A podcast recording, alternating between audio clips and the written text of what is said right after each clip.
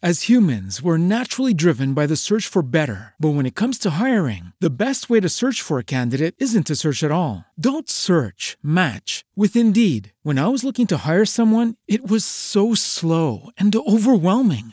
I wish I had used Indeed. If you need to hire, you need Indeed. Indeed is your matching and hiring platform with over 350 million global monthly visitors, according to Indeed data, and a matching engine that helps you find quality candidates fast. Ditch the busy work. Use Indeed for scheduling, screening, and messaging so you can connect with candidates faster. And Indeed doesn't just help you hire faster. 93% of employers agree Indeed delivers the highest quality matches compared to other job sites, according to a recent Indeed survey. And listeners of this show will get a $75 sponsored job credit to get your jobs more visibility at Indeed.com slash podcast. That's Indeed.com slash podcast. Terms and conditions apply.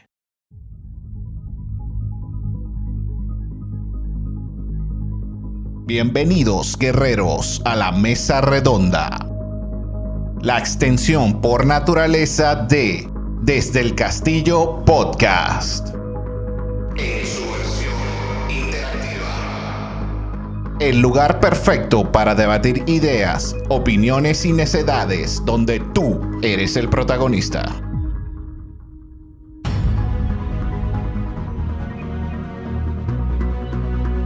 Así es, guerreros. Aquí la mecánica es simple. Levanta tu mano y siéntate a la mesa. Quiero escuchar lo que tienes en mente y aquellas cosas que normalmente no te atreves a decir. Este es un lugar libre de prejuicios y críticas, así que no lo dudes. Llegó tu momento. Suéltate y exprésate.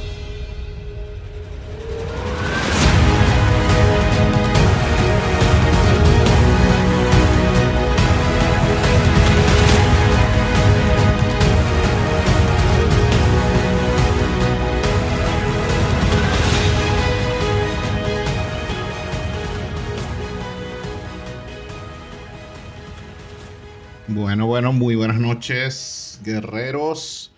Ya esta es la tercera edición de la Mesa Redonda.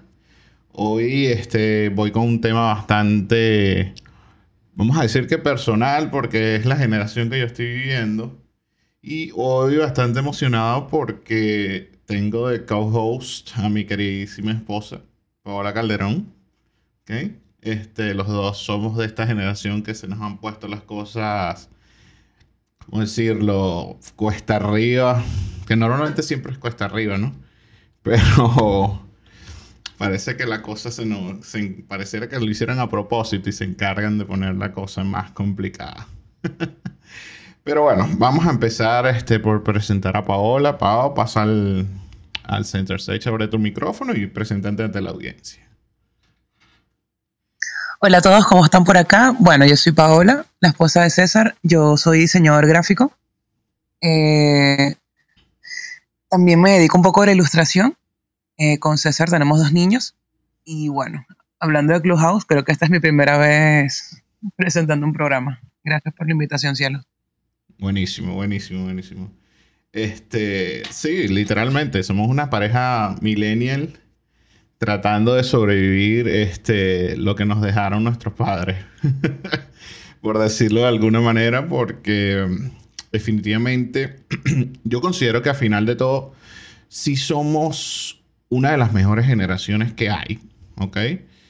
Pero por ciertas razones nada más, pero el entorno que nos dejaron ha sido bastante complicado. Eh, la, generación anterior, la que nos crió, eh, se encargó ¿ok? De darnos, darnos ciertas directrices, ¿ok? A la hora de, cómo hacer las cosas. Por ejemplo, yo soy hijo de ingenieros, de profesores, personas que son, eh, vamos a decir que letrados, ¿ok? O sea, son académicos, académicos es la palabra, ¿ok? Y esa fue como que la guía que mostraron, o sea, o la manera de hacer de cómo llevar tu vida a través de todo este proceso social que estamos viviendo. ¿okay? Eh, y la fórmula de ellos era bastante sencilla dentro de lo que cabe. O sea, la, la manera, tenían un modo simple de tener ingresos de dinero. ¿okay? había una grandísima fomentación de, ahorros, ¿ok? Este, estamos hablando entre los años 80 y 90, ¿ok? el poder adquisitivo permitía hacer todo esto que estoy comentando porque eso, para, eso es un concepto que para un millennial es casi inexistente, precisamente por los paradigmas este, económicos que estamos viviendo actualmente. Pero desde un punto de vista, si ves desde atrás, de, cómo viene la cosa, los que, los que criaron a la generación de nuestros padres, vienen de una generación que fue muy, muy experimental, muy extrema, con muchos aspectos de la vida, muchos eh, drogas, este, etcétera, ¿ok? ¿Qué pasó? Crearon una generación que fue bastante, bastante rígida, una generación que se dedicó mucho a la competencia, era una generación que fue muy enfocada y de demasiado, vamos a decir que si te sales de este carril, eh, te va a ir mal. Esa era como que la, el himno, básicamente, o el credo de, nuestros padres. O sea, y así, y así ellos se formaron. Pues. Entonces, a la hora de pasar la antorcha. Eh, para nosotros fue un poco complicado porque, primero que los sistemas económicos cambiaron muchísimo, los paradigmas sociales cambiaron muchísimo.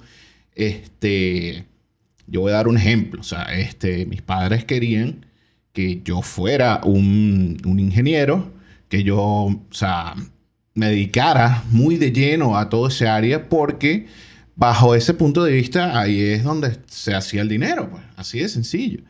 Y eso para mí fue un choque súper fuerte, súper fuerte porque vamos a decir que puede haber unos puntos de rebeldía, puede haber ciertas ganas de hacer las cosas contracorriente, por decirlo de alguna manera, pero a mí no se me daba. O sea, por ejemplo, eh, mi esposa sí mi esposa era una persona que tiene, tiene el don, ok, vamos a decirlo, es un don de saber estudiar perfectamente, tiene muchos, muy buenos hábitos para estudiar, yo no, ok. Así que ese hecho de ser ingeniero, para mí iba a ser una cosa extremadamente cuesta arriba. Pau, cuéntame un poquito, más o menos, una anécdota o algún paradigma que tú hayas tenido, porque yo, siendo tu esposo, yo sé que tú querías ser dedicada que sea a la música, tienes muchas tendencias al arte, pero ¿qué era lo que te inculcaba tu familia? Cuéntame un poco. Bueno, este, yo nací en una familia donde mi mamá es médico, mi papá es abogado, eh, ambos fueron muy severos pero al mismo tiempo siempre trataron de enseñarme que todo se, se tenía que hacer perfecto, excelente, no existe un margen de error, y si había un margen de error, bueno, venían las consecuencias. Eh, yo sí quería estudiar en la universidad, yo quería estudiar originalmente diseño gráfico, pero bueno, no se dio. Me tenían un poquito de miedo si me iba para Caracas, así que bueno, me quedé aquí en la ciudad y estudié comunicación social no se parecen nada a lo que yo quería, pero ahí, ahí lo fui llevando. Este, pero sí, yo siempre estuve eh, un poquito más eh, orientada en cuanto a hobbies a la parte artística. Siempre me gustó dibujar, siempre me gustó la música. Eh, porque hay una parte de mi familia que es músico, de hecho, músico de orquesta. dentro de mi familia por lo menos mis padres fueron muy estrictos, pero entiendo el porqué. Y digamos que el resto de mi familia no es tan así realmente. Eh, pero bueno, ellos realmente creo que no esperaban una carrera en especial. Creo que mi mamá también quería que fuera ingeniero, pero no era lo mío. Yo era más arte y más eso. Y realmente pues yo siento que estoy bien porque al final hice lo que quería eh, dedicarme a diseño gráfico, estoy en proceso de, dedicarme a la parte de ilustración.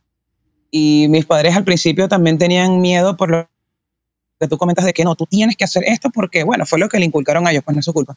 Claro. Y ahorita estoy ejerciendo lo que, lo que quiero, ¿sabes? Bueno, tú perfectamente sabes que durante un tiempo me fue extremadamente bien. Ahorita estoy escalando nuevamente. O sea, ahorita estoy en un proceso de depuración, de mejorar, de volver a estudiar porque me encanta estudiar. Ahorita más que cuando estaba en la universidad. En la universidad sí me daba Ah, como fastidio, que te lo diga el profesor Alfredo que está por ahí. Perfecto, Pau. Justamente te iba a comentar que tenemos en la audiencia al profesor Alfredo, que lo estoy invitando a que suba, que nos dé... Es mi profe favorito. Que nos deje su, su comentario, su opinión. Y Arturo, Arturo que acabas de entrar a la sala, bienvenido Arturo a la mesa redonda. Este, ahorita estamos tomando un eh, tocando un tema bien, bien interesante, cuestiones de que cómo han sido los, procesos, tanto como económicos, sociales, eh, laborales, eh, de incluso, bueno, nosotros de familia que tenemos un matrimonio y dos hijos, en todo este proceso como millennials, ¿ok? Nuestra percepción ante toda esta situación. Eh, los invito a que suban su manito y yo los dejo pasar, o Pablo los deja pasar. Voy a darle un, segundito. Ahí está. Ahí el profe acaba de subir.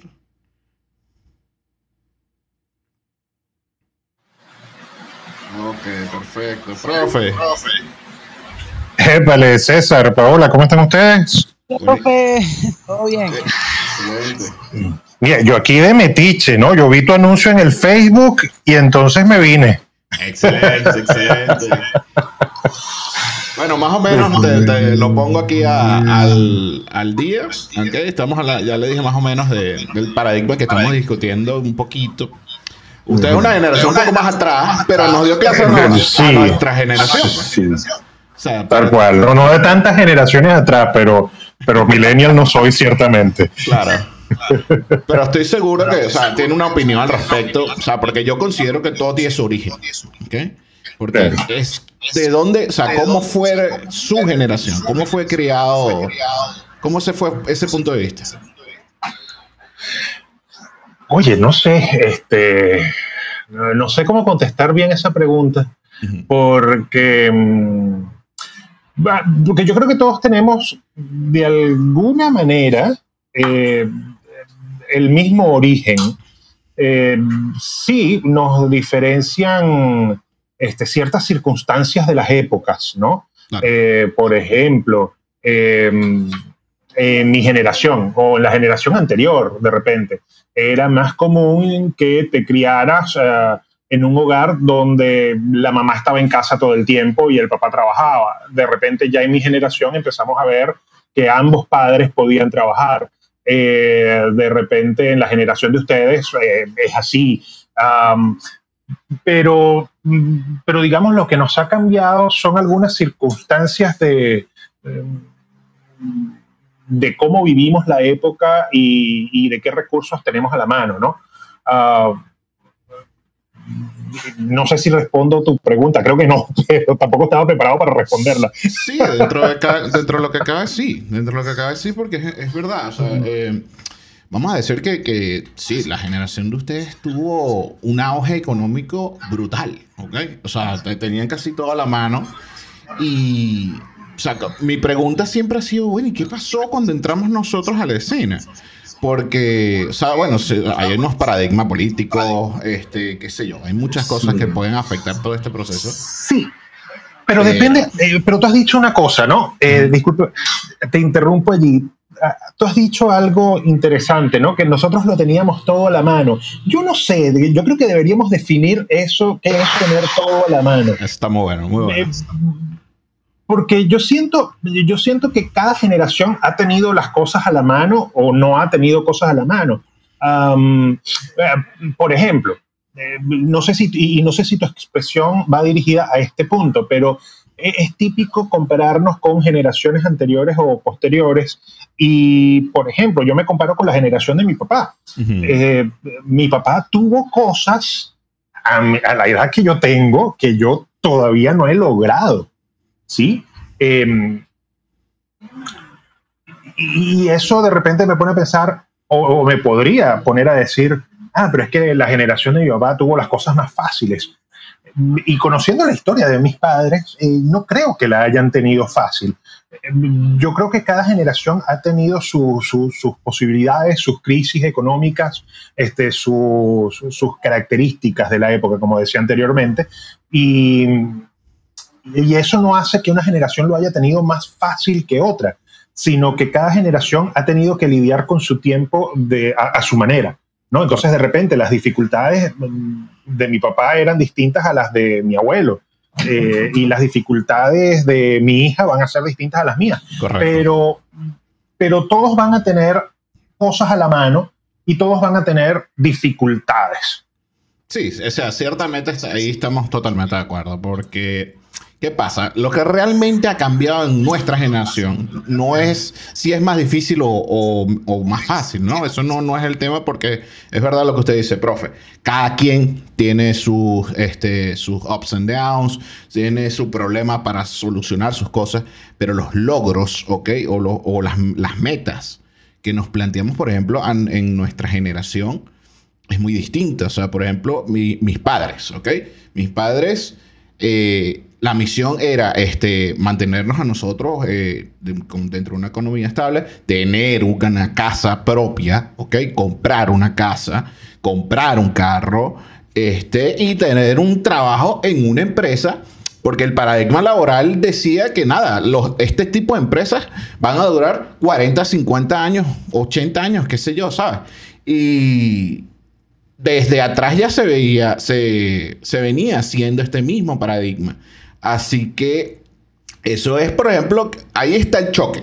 Ahí ese es el choque que yo estoy planteando, porque mis padres buscaron inculcarme exactamente eso. Tienes que prepararte para poder comprar tu casa, para poder que tengas tu carro y este, este seas un proveedor de tu familia, pues, básicamente.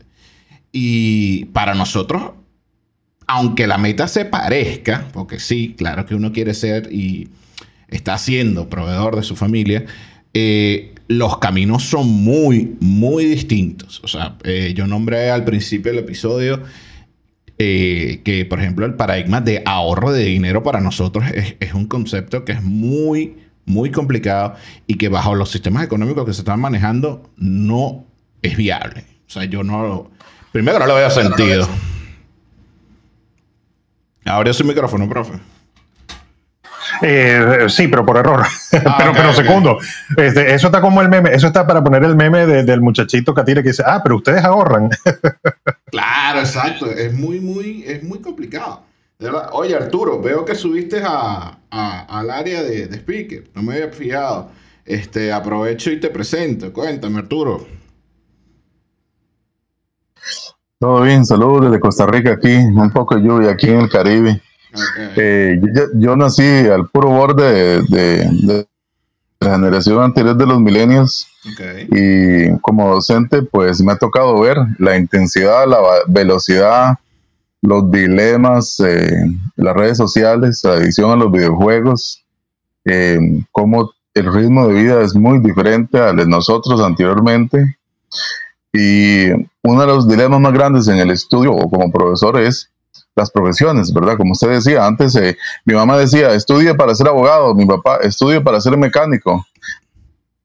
As humans, we're naturally driven by the search for better. But when it comes to hiring, the best way to search for a candidate isn't to search at all. Don't search, match with Indeed. When I was looking to hire someone, it was so slow and overwhelming. I wish I had used Indeed. If you need to hire, you need Indeed. Indeed is your matching and hiring platform with over 350 million global monthly visitors, according to Indeed data, and a matching engine that helps you find quality candidates fast. Ditch the busy work. Use Indeed for scheduling, screening, and messaging so you can connect with candidates faster. And Indeed doesn't just help you hire faster. 93% of employers agree Indeed delivers the highest quality matches compared to other job sites according to a recent Indeed survey. And listeners of this show will get a $75 sponsored job credit to get your jobs more visibility at Indeed.com slash podcast. That's Indeed.com slash podcast. Terms and conditions apply.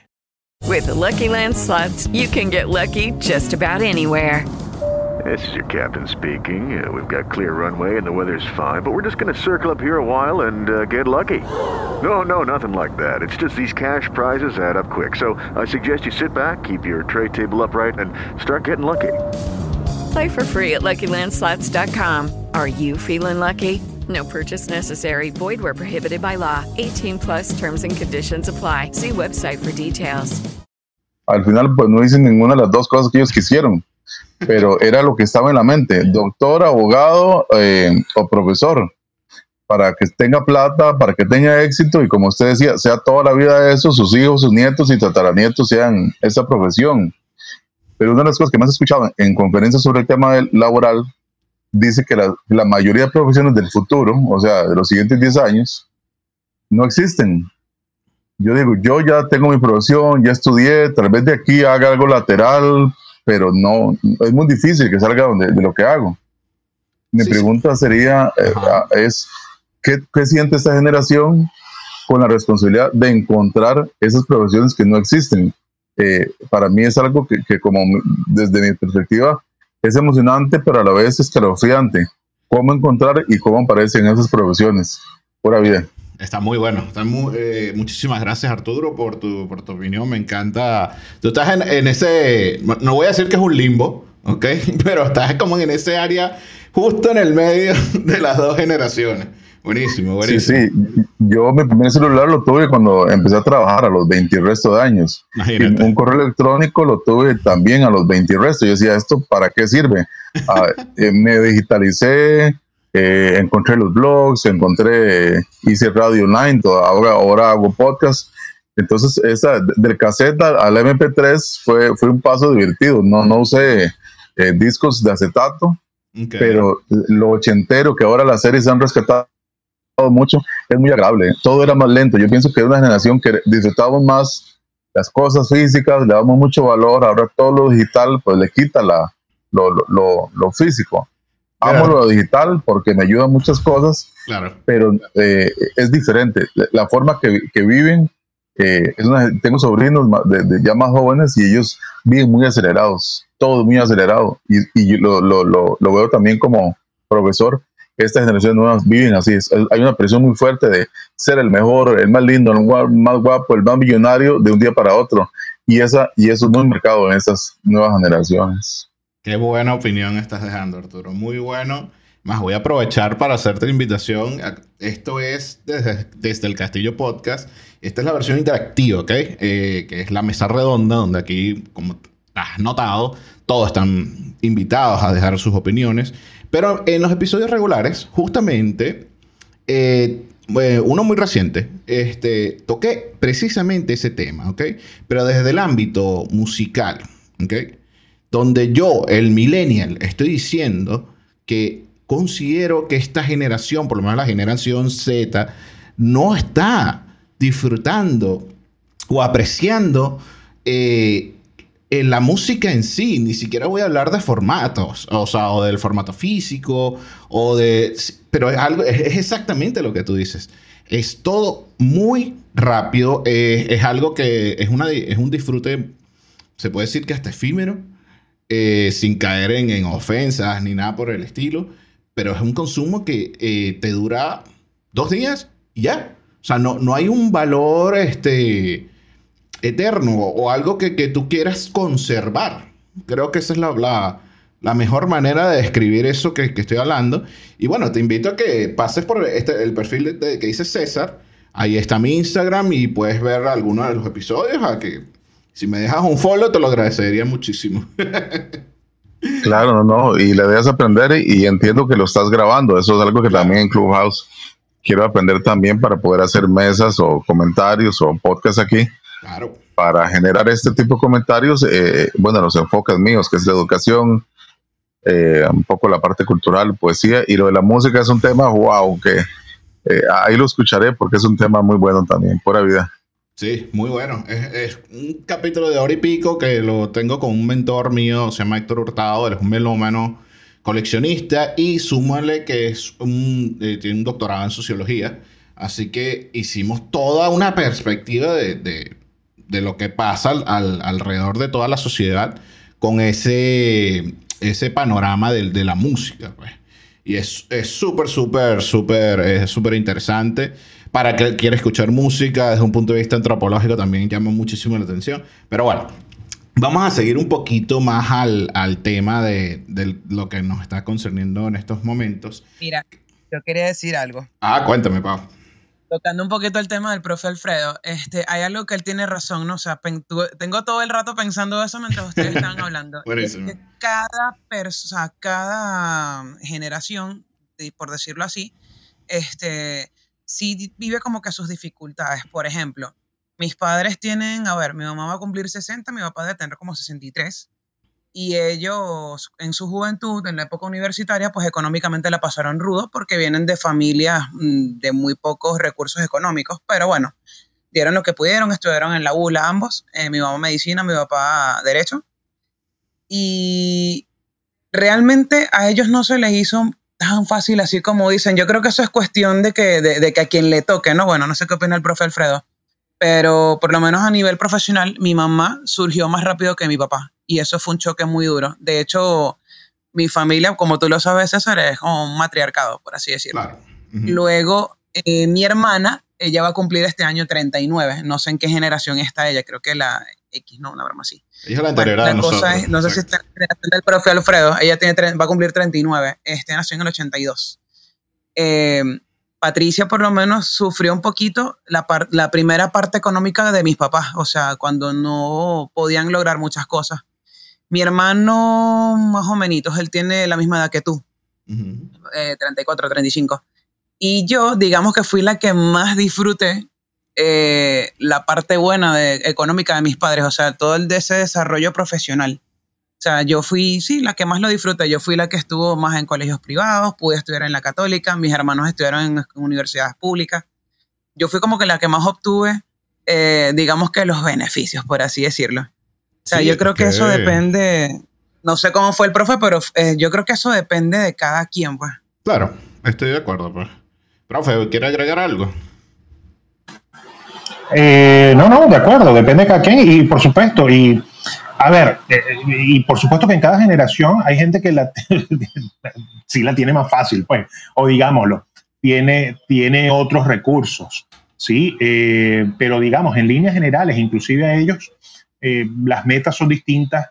lo difícil es, lo difícil es que, que nosotros tengamos con estas diferencias las mismas aspiraciones y en los mismos tiempos que en las generaciones anteriores. Eh, creo que eso es lo que nos mete un poco esa presión de la que hablaba Arturo y, yo creo que es con lo que tenemos que lidiar. Yo veo a mucha gente, a muchos jóvenes, eh, millennials o de generación, de la generación Z, este, sufriendo porque no, porque ahora no podemos tener esto como tenían mis padres. Y no sé si nosotros deberíamos plantearnos tener lo mismo que tuvieron nuestros padres en los tiempos en que ellos lo tuvieron.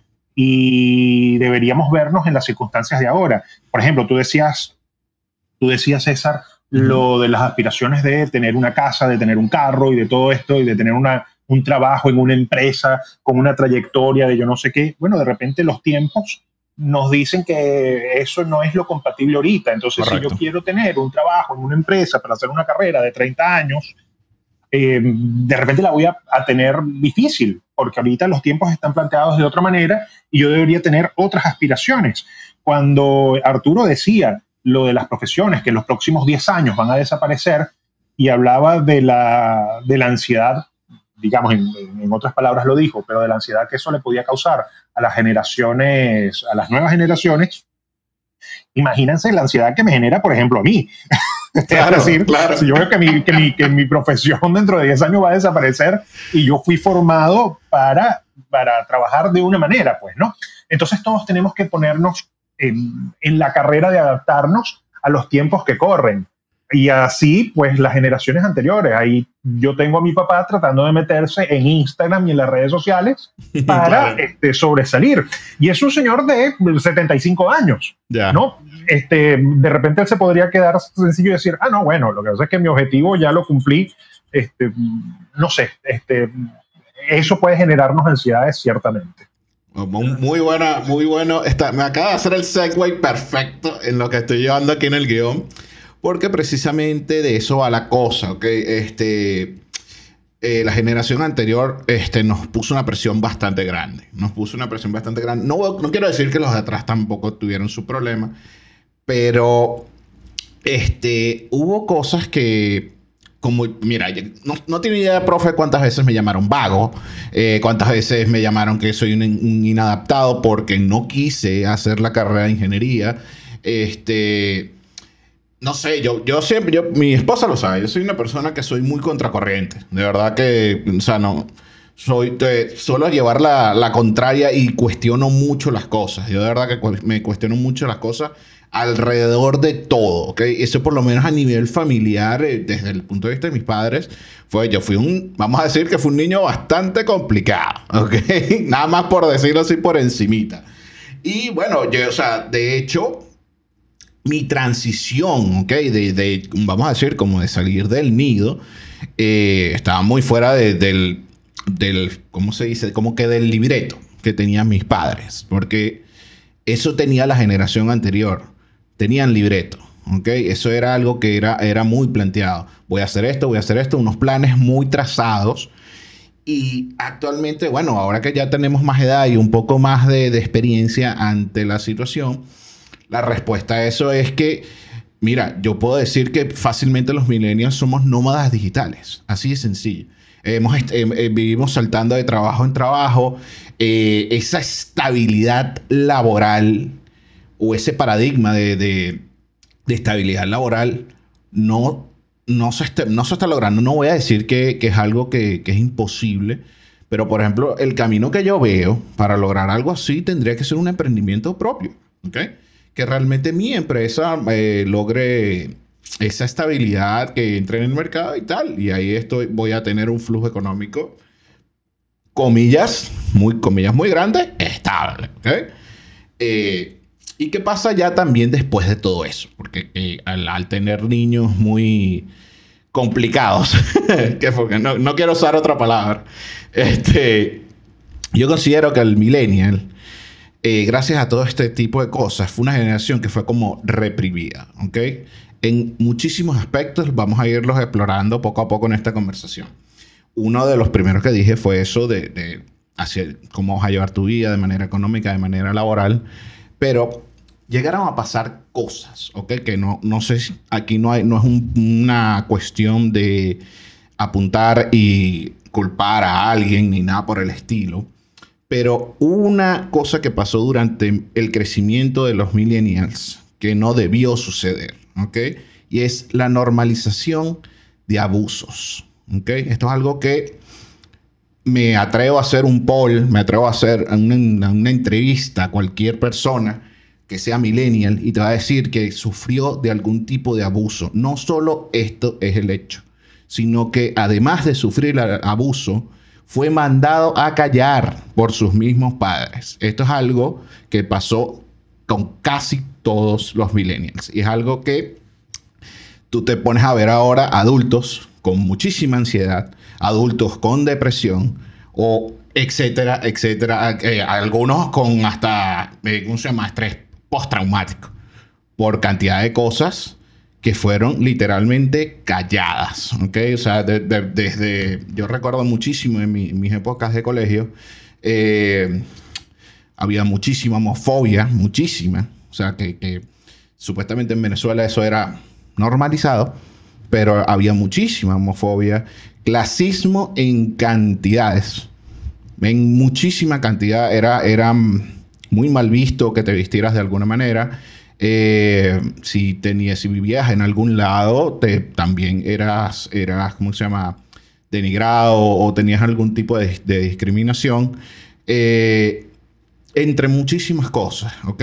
Eh, creo que esto es un tema que pues, puse un poco más oscura la cosa, pero es un tema que es real. Pau, ¿tienes alguna opinión al respecto? Cuéntame un poquito.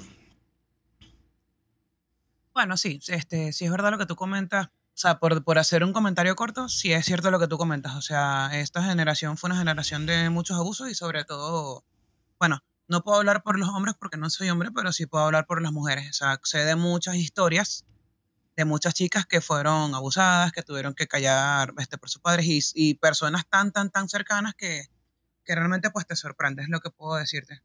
Eh, otra cosa que quería para cerrar, este, que me estoy acordando un poco de lo que dijo Arturo, eh, sí hay, sí se siente como una cierta ansiedad ahorita de, poder lograr las cosas y por lo menos creo que él comentó algo sobre, no sé que me corrija, este, sobre cuáles son las nuevos, o sea, cuáles, son las nuevas maneras de emprender o de sobresalir. Y bueno, yo que estudié comunicación social y bueno, el profe también, Alfredo creo que me sigue. Eh, hay un muchacho, o sea, yo digo, bueno, ¿qué, tan, qué tantas profesiones se pueden sumar al, al lado online, no?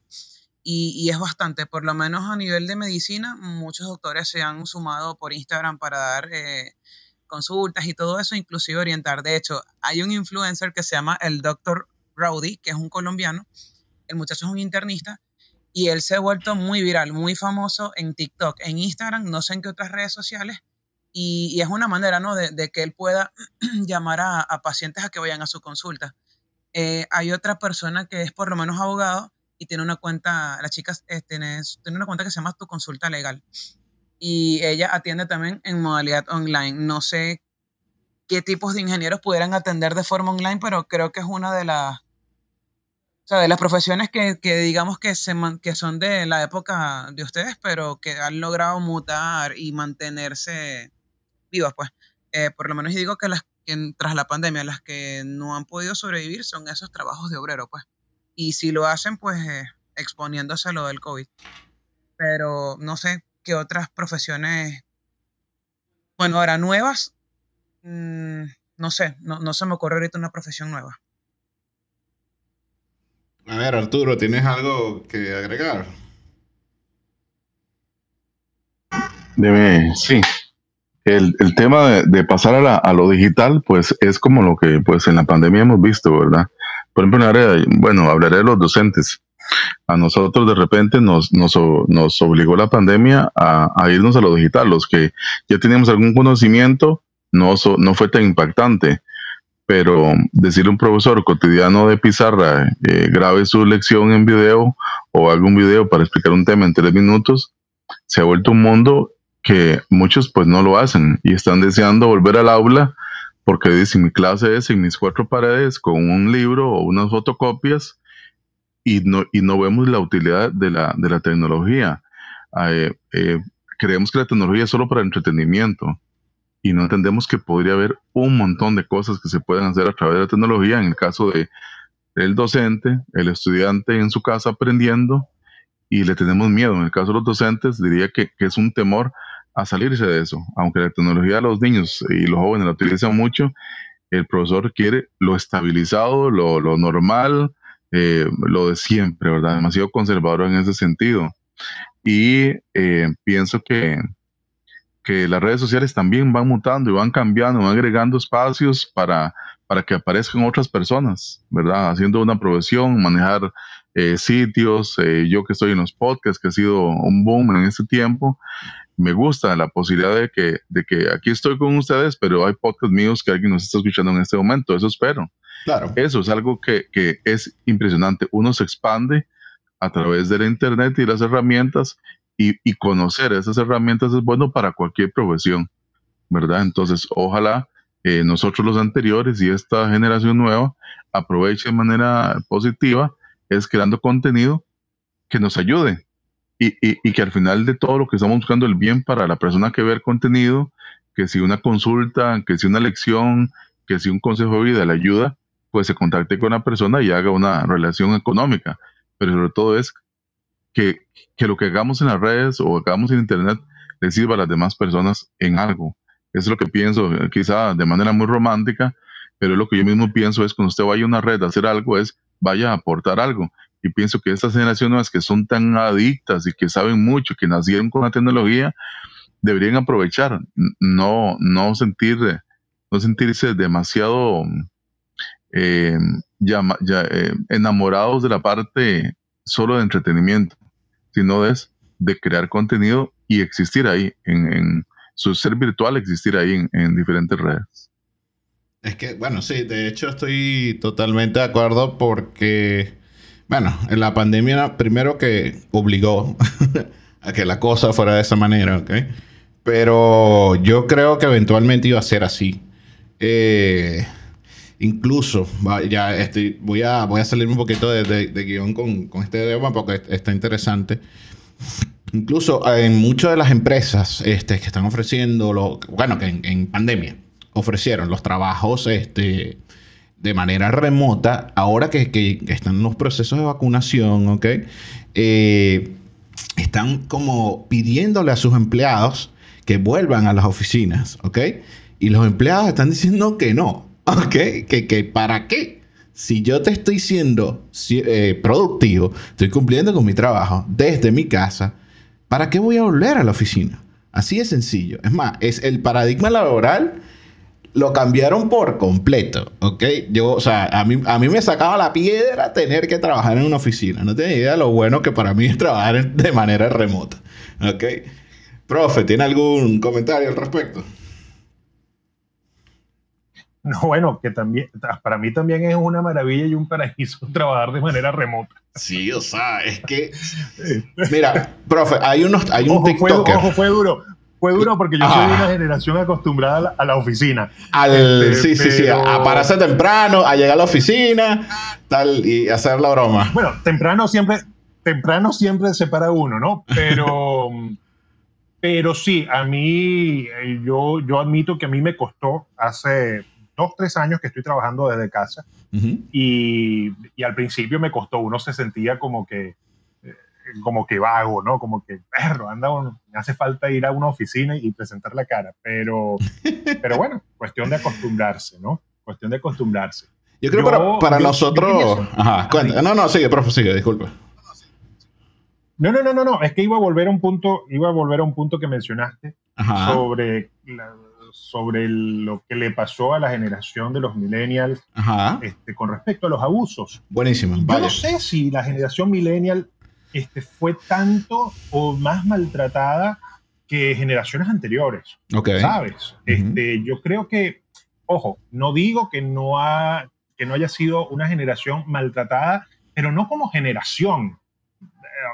Eh, es más, yo creo que los millennials han tenido incluso herramientas este, de protección o más herramientas de protección que generaciones anteriores como la mía o como la de mis padres o como la de mis abuelos.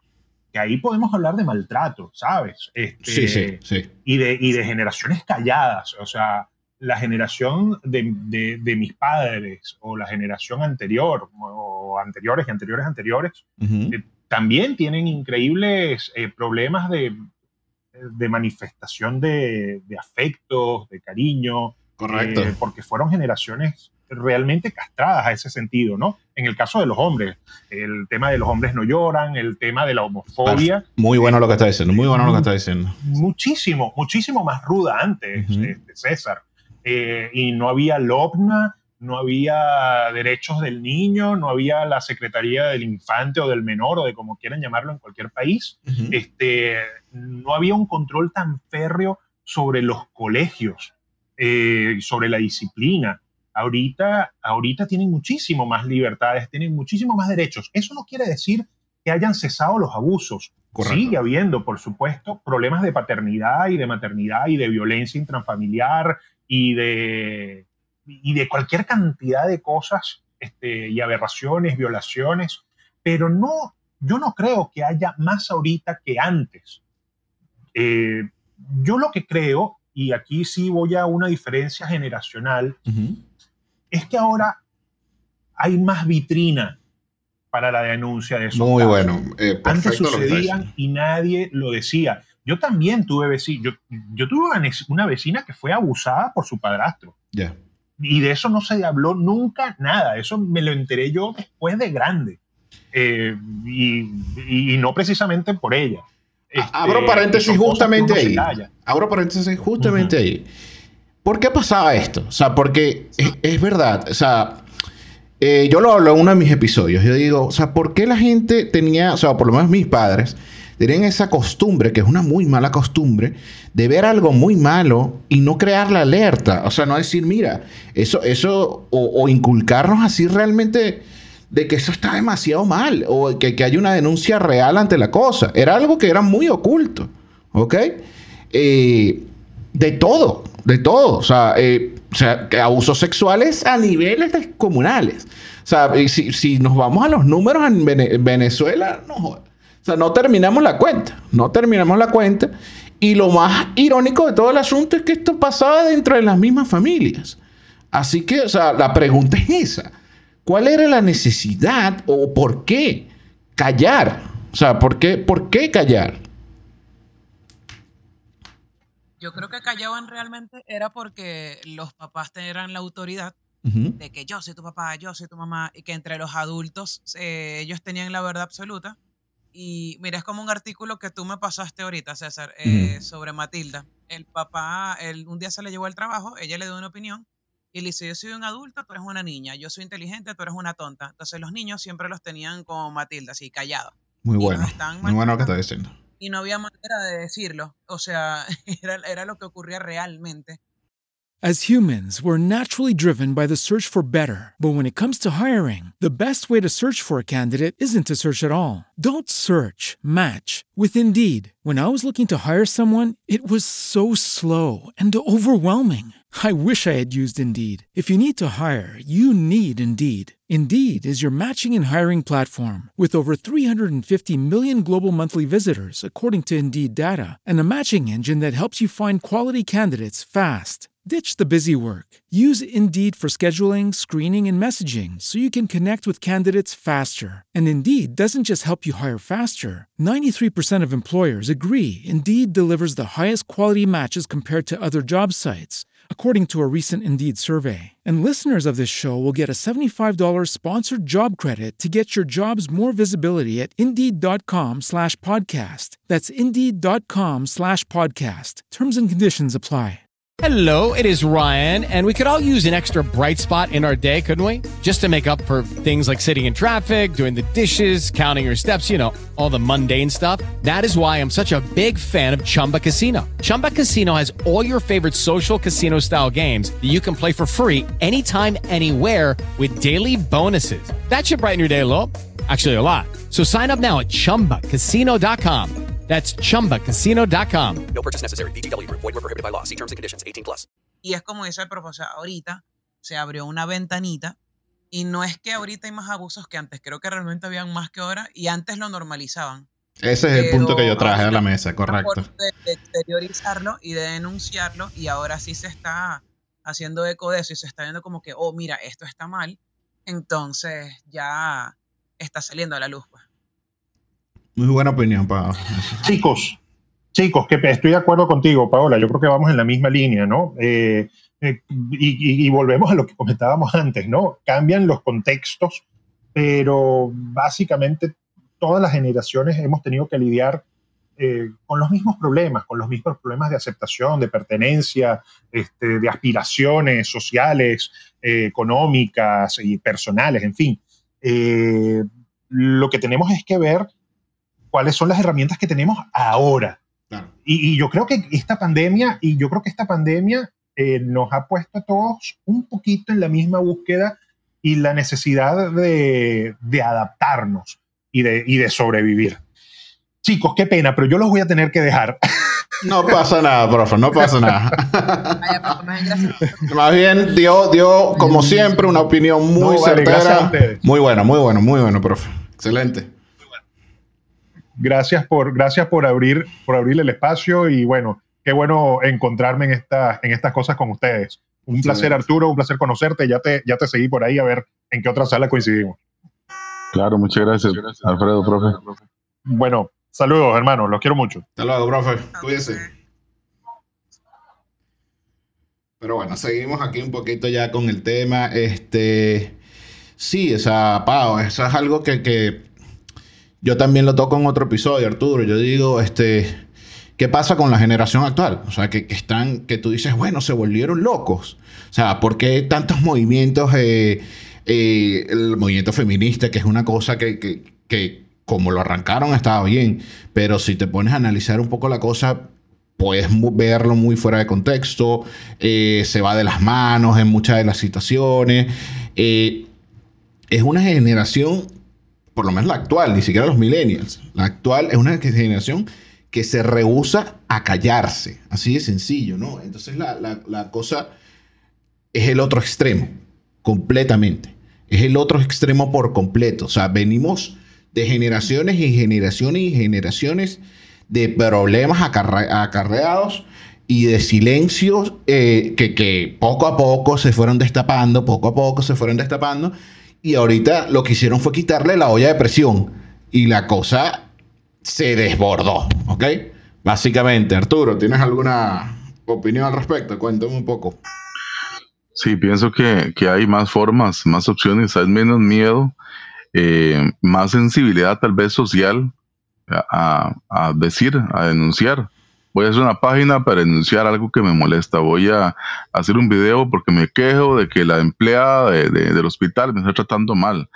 Eh, antes usted aceptaba eso como normal.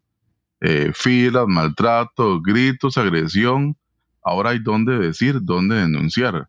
Eh, entonces es una generación que digamos que es, sabe que tiene gente que los va a escuchar, ¿verdad? Que se quejan por algo. Esto no me, me molesta el precio de esto en el mercado, me molesta mi carretera, me molesta, todo me molesta y, y busco como que otra persona me apoye para que haya una corrección.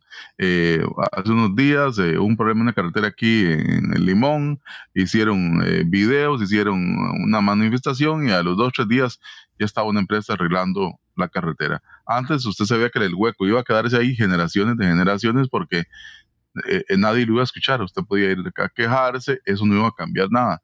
Es, bueno, es bueno porque entonces hay espacios, eh, la gente eh, participa, la gente dice, esto está mal, solo que a veces pues tal vez es, digamos, es una generación muy sensible, ¿verdad? Es muy sensible, ¿verdad? como le pasó al pobre Pepe Le Pew en, en Space Jam, ¿verdad?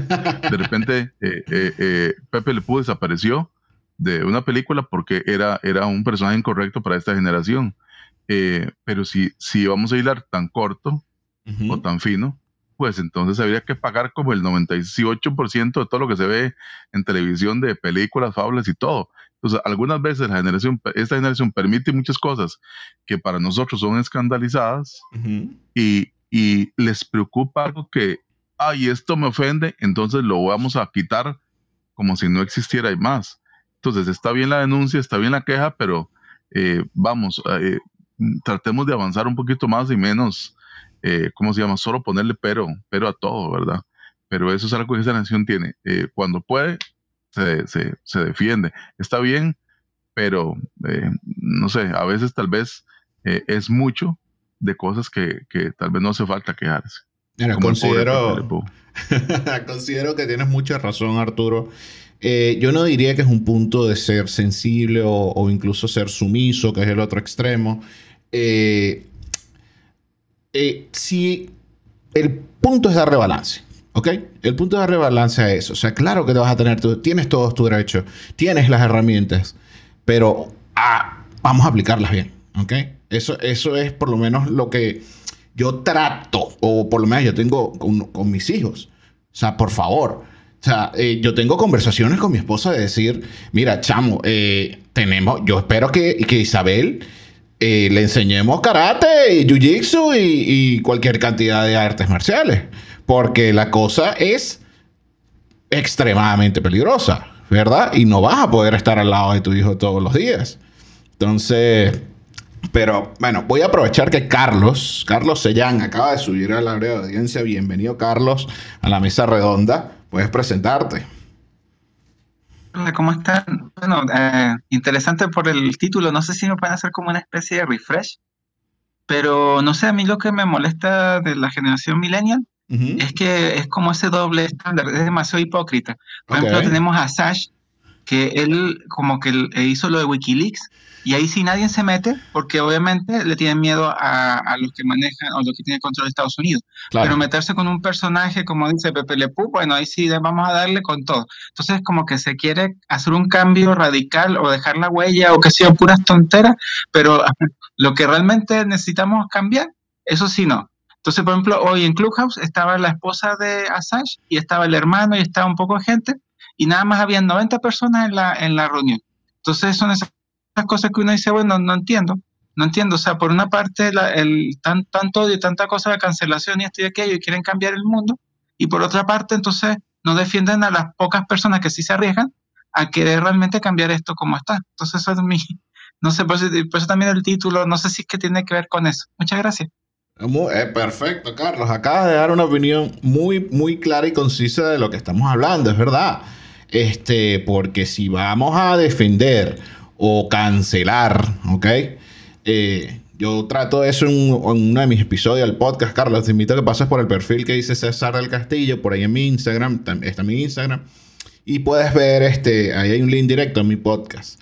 Y justamente tengo un episodio que habla de la cultura de cancelación. ¿Ok? Eh, no, no, quiero no quiero caer en decir tampoco hipócrita, pero, o sea, entiendo muy bien por qué lo dices. Entiendo claramente por qué lo estás diciendo.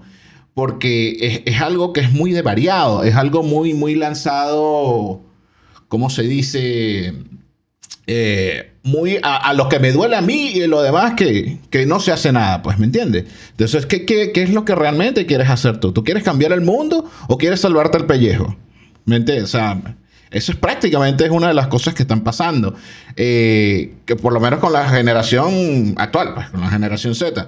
La generación Z, este, es muy, no se preocupa mucho por el vecino, vamos a decirlo de esa manera, ¿ok? Eh, es una generación que se preocupa por sí mismo.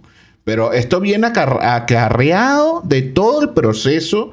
Pasa que llegaste un poquito tarde, Carlos, pero el es un proceso, ¿ok? Esto es un proceso de problemas traídos de generación en generación, ¿ok? Y una de las primeras cosas que se venían diciendo en el episodio es que todo era silenciado, todo era callado y de repente la tapa se fue saliendo, de repente la tapa se fue abriendo y de repente explotó, ¿ok? Pero cuando ese tipo de cosas caóticas suceden, eh, no hay un, foco, no hay una, simplemente es, se va a ver como un ataque desmedido. Yo nombré este, el movimiento feminista, este, hay muchos casos. Este, está el movimiento Black Lives Matter, eh, que por un lado es algo que es extremadamente bien, pero tiene de repente unos tintes políticos que no le gusta a todo el mundo. ¿Me entiendes? O sea, es algo que... ¿Será que tiene doble cara? No sé si es la mejor manera de, de expresar. ¿Qué comentas, Carlos? Cuéntame. Bueno, no sé si me puedes decir dónde puedo después escuchar el podcast o la grabación y así me, me enchufo un poco mejor para una próxima reunión.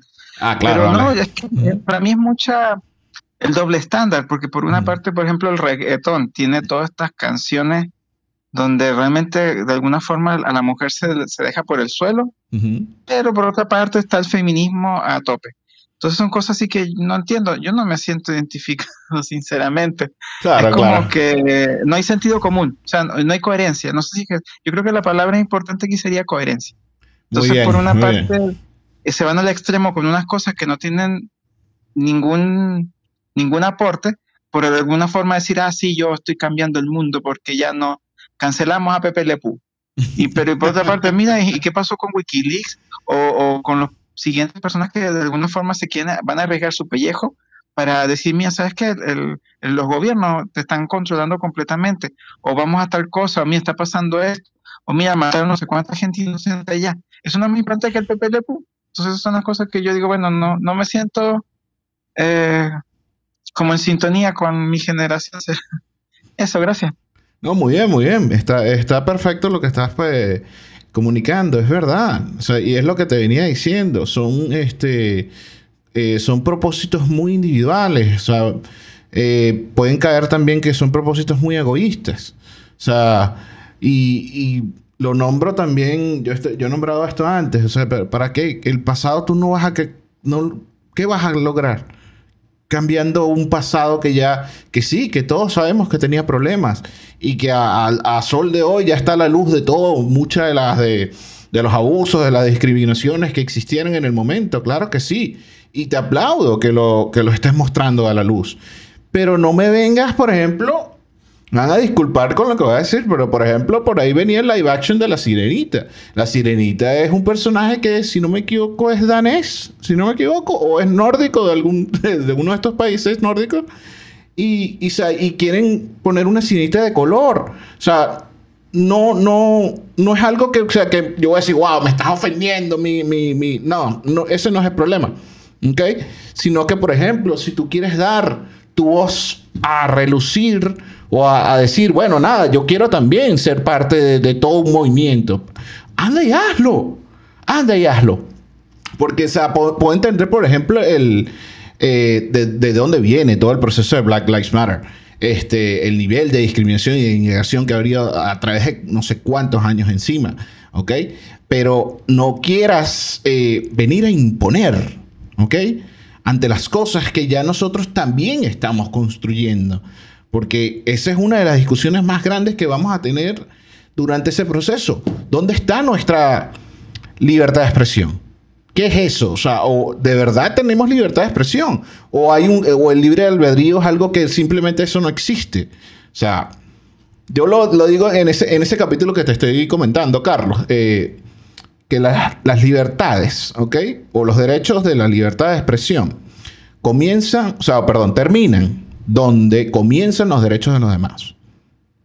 As humans, we're naturally driven by the search for better. But when it comes to hiring, the best way to search for a candidate isn't to search at all. Don't search, match with Indeed. When I was looking to hire someone, it was so slow and overwhelming. I wish I had used Indeed. If you need to hire, you need Indeed. Indeed is your matching and hiring platform with over 350 million global monthly visitors, according to Indeed data, and a matching engine that helps you find quality candidates fast. Ditch the busy work. Use Indeed for scheduling, screening, and messaging so you can connect with candidates faster. And Indeed doesn't just help you hire faster. 93% of employers agree Indeed delivers the highest quality matches compared to other job sites, according to a recent Indeed survey. And listeners of this show will get a $75 sponsored job credit to get your jobs more visibility at Indeed.com slash podcast. That's Indeed.com slash podcast. Terms and conditions apply.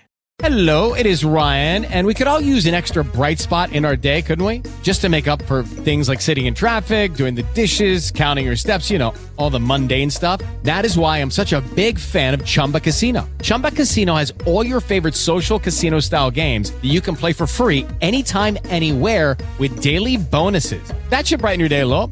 Actually, a lot. So sign up now at chumbacasino.com. That's chumbacasino.com. No purchase necessary. BGW. Void were prohibited by law. See terms and conditions 18 plus.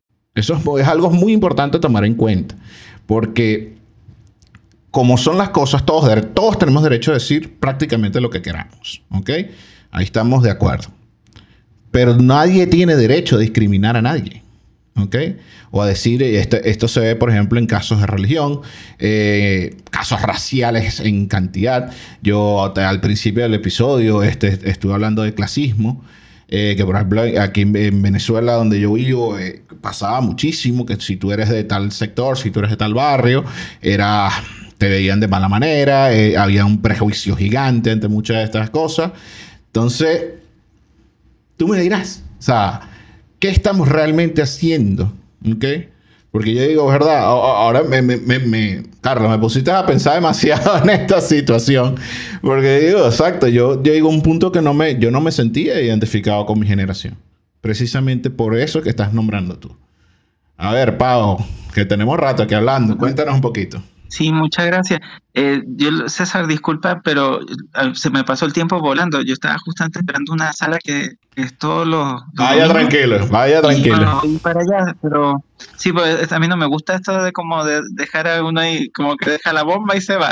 tranquilo. Así que bueno, darle las gracias a todos por escucharme y disculpen que me, me voy para la otra sala, pero igual, bueno, muchas gracias por tocar estos temas que para mí son súper importantes, así que muchas gracias. Tranquilo, Carlos. Buenísima tu opinión. Y aquí lo que vale es que viniste, pasaste estos cinco minutos y dejaste lo que tenías que decir. Vaya tranquilo, hermano. Pau, ¿tienes algo más que agregar sobre que tenemos rato hablando sobre, sobre esa situación?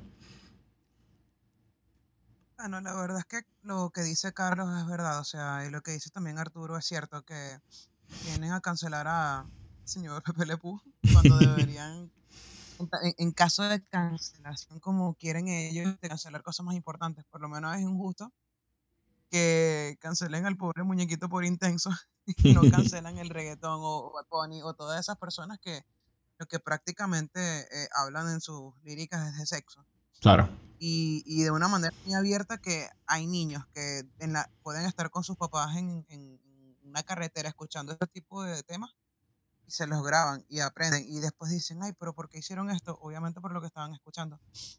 Y también es como dice, o sea, hay cosas más serias por lo menos a nivel musical que llega más rápido a nivel político que deberían resolver y, y se están metiendo con temas que son bastante superficiales, pues. Y bueno, con respecto a la parte de, de la sirenita danesa o de donde sea, no sé si es Dinamarca, no me acuerdo. Eh, yo creo que, bueno, como buena seguidora de Disney, que las historias originales debe- debieron haberlas dejado como estaban. Y si querían hacer algo con respecto a la inclusión, pues crearán nuevos personajes. Y Así creo que inclusive hubiese sido más genial. porque, Claro. ¿Sabes? Eh, tenemos más programación para, para ver, pues. Pero no me, a mí no me pareció, y hay muchísima gente a la que no le pareció que utilizaran, o sea, que mezclaran los temas de inclusión con, los, con las historias originales. Pues. Pero es como dice Carlos, o sea, son tonterías que a la larga realmente tampoco es que son tan relevantes como los temas que realmente se tienen que, atender en el mundo. Sí, estamos totalmente de acuerdo, pero incluso, pero es que eh, me está, eh, es lo que venía, bueno, Carlos vino desde una bomba, es lo que te puedo decir porque alborotó todo este tema que estamos hablando. Eh, nuestra construcción social este, está, está teniendo un cambio muy, muy, muy, muy fuerte. Eh, uno eh, eh, suena, vamos a decir que de, opresor o reprimido tener que decir que, bueno, tengo que estar hablando con pañito de, seda, tengo que, para decir ciertas palabras, tengo que caminar de cuclillas, perdón, de puntillas. Y, o sea, es algo que jamás voy a estar de acuerdo. O sea, de verdad que no, no, yo no puedo, o sea, ahí sí yo te digo, o sea, no, no, no me podría identificar de ninguna manera con todo el proceso que está pasando, porque lo siento, así no, no, no vamos a cambiar, así no, no va a haber un proceso de evolución a través, un proceso generacional que tenga una evolución, porque eso es lo que, por mal o bien, ¿ok? Es lo que ha venido pasando. Este, y por lo menos tú y yo que somos padres, ¿ok? Tenemos esa responsabilidad de verdad de decir, bueno, eh, nosotros como millennials vamos a terminar de romper las ruedas de este ciclo vicioso de, de- no sé, de abusos, de procesos que no tienen que estar pasando y simplemente transmitir a la siguiente generación lo que debe ser transmitido, lo que, eh, lo que sé que te les da, e- da ese valor de crecimiento, de, de cosas buenas. O sea, así de sencillo. Es hora de ya dejarse, como que coloquialmente decir, dejarse de pendejadas. Así de sencillo. Porque quejas vacías no sirven de nada. Así de sencillo. Eso no está cambiando nada. Mira, uno de los ejemplos perfectos. Eh, hace 5 o 10 años venían to- con todo el proceso de, del calentamiento global. salieron documentales, todo un proceso. Sí, bueno, vamos a salvar el planeta. ¿Dónde está eso ahorita? Ya nadie está, este, hasta hace dos, tres años hubo unas cosas como, con, ¿cómo se llama esta chamita? Greta Thunberg. Pero hasta ahí, incluso a ella misma la cancelaron. ¿Ok? No estoy diciendo que la, niña sea la cosa más positiva del mundo y que capaz tiene una agenda por detrás. Pero no hay coherencia, no hay sentido común. ¿Dónde está el camino? ¿Ok? ¿Dónde, o ¿hacia dónde tenemos que ir? O sea, eso es, por lo menos ahí es, eh, es como que mi preocupación an- ante toda esta situación. Yo, de, yo como millennial, transmitir lo que pueda hacia la siguiente generación. Y bueno, Arturo, este, vamos a ir cerrando ya el episodio. ¿Quieres dejar alguna opinión más? Cuéntame. Claro, claro. Yo pienso que, que hay que escuchar los anteriores, eh, sus historias, eh, sus aprendizajes, tomarlo y decir hacia dónde vamos. A esta generación le va a tocar ver al ser humano en Marte. Le va a tocar resolver en, en los siguientes décadas, dos décadas, el calentamiento global, como usted decía, y problemas ambientales enormes. El desperdicio es increíble. Le va a tocar ver una inteligencia artificial súper avanzada y eso puede que también cambie la vida, las profesiones y cómo nos movemos. Y algo es la tecnología. Un breve ejemplo lo hizo Facebook hace unos años. Estos famosos cuadritos que la gente pone para apoyar un movimiento, una idea, no sé, lo que sea. eh, la gente lo, lo puso y, y, la gente decía, claro, voy a poner un cuadrito en mi red social y estoy apoyando tal iniciativa. Y al final Facebook dijo que lo que hizo fue un experimento para saber cuántas, cuántos usuarios de sus millones creen que hacer un clic es tomar una acción que va a cambiar algo en el mundo. Muy bueno. Entonces, Qué, qué, qué, terrible es que no podemos separar esta generación, esta generación nueva eh, que viene de los milenios de la tecnología. Y eso nos hace esclavos de esta tecnología, que puede hacer con nosotros algo tan sencillo, un experimento, ¿verdad? O como una película que habla sobre lo que ocurrió con el Brexit. Es en que eh, eh, nos maneja la tecnología y las redes sociales, nos hacen tomar decisiones creyendo que somos muy libres, creyendo que somos muy, muy este, progresistas y en realidad solo estamos cayendo eh, bajo el dios del marketing, ¿verdad? Que algo tiene esta generación es, hay demasiado marketing, todo, todo se mercadea y, y todo se vende en extremo, es demasiado, no hay eh, yo digo que todo es como comida rápida, no hay comida lenta, todo es, todo es acelerado, el color, bulla, eh, eh, música, reggaetón, Instagram, cómprame, cómprame, vas a ser millonario, vas a ser exitoso, vas a ser guapo, o los TikTokers que son millonarios y tienen millones de dólares por, por contratos con empresas por subir videos de segundos. Y yo digo que, que, que raro, o sea, qué mundo más extraño, ¿verdad? Claro. pero, pero son retos que le toca a esta generación. Entonces, mi conclusión es: escuchen al anterior, planteense cuál es su momento y, y, digan, bueno, a ustedes les toca, a nosotros toca ver y apoyar en lo que se pueda, pero a Nueva Nación les toca resolver problemas que vienen de atrás, lamentablemente, pero ustedes son los que les va a tocar enfrentar esos retos, que ojalá lo hagan de la mejor manera. Perfecto cierre, Arturo. Muchísimas gracias por tremenda opinión. Bueno, desde que entraste, estás on fire, hermano. Muy bueno, muy bueno, muy bueno. Este, la invitación es que te vengas todos los domingos. Esta sala se está abriendo todos los domingos a las 8 de la noche. Y este episodio, ok, se va a estar transmitiendo en todas las plataformas de audio todos los miércoles. Ok, para lo que se lo quieras compartir a tu familia o a algún allegado. Porque bueno, a pesar de que pueden ser este, temas que a algunos no les interesen. Estoy seguro que este es un tema que tiene información. Aquí ya pasaron cuatro o cinco personas dejando así su granito de arena, para simplemente mejorar, aprender. Todos los días tenemos que estar aprendiendo algo y para muestra un botón. Así de sencillo, de verdad, súper agradecido Arturo, Pau, porque estás aquí incondicionalmente.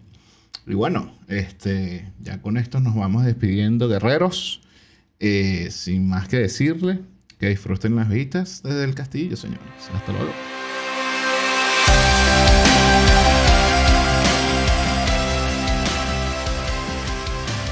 Mis guerreros, esto ha sido todo por hoy. Agradezco la presencia de los que escuchas y a los valientes que decidieron levantar su voz. Les recuerdo que pueden escuchar la versión regular del podcast con episodios semanales a través de todas las plataformas de audio y en mi canal de YouTube. También seguirme en mis redes sociales. Todo esto es muy fácil de conseguir, solo tienes que poner en el buscador desde el castillo podcast. Sin más preámbulos me despido y nada más que dejarlos con la invitación para el siguiente domingo. Espero que hayan disfrutado del show y recuerden siempre disfrutar las pistas desde el castillo.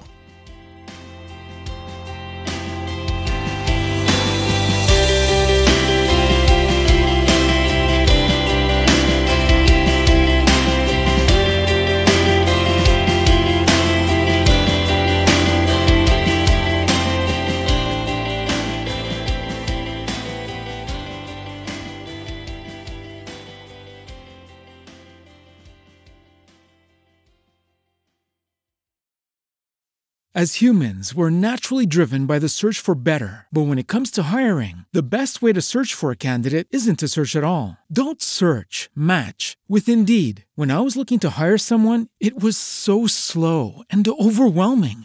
I wish I had used Indeed. If you need to hire, you need Indeed. Indeed is your matching and hiring platform with over 350 million global monthly visitors, according to Indeed data, and a matching engine that helps you find quality candidates fast. Ditch the busy work. Use Indeed for scheduling, screening, and messaging so you can connect with candidates faster. And Indeed doesn't just help you hire faster. 93% of employers agree Indeed delivers the highest quality matches compared to other job sites, according to a recent Indeed survey. And listeners of this show will get a $75 sponsored job credit to get your jobs more visibility at Indeed.com slash podcast. That's Indeed.com slash podcast. Terms and conditions apply.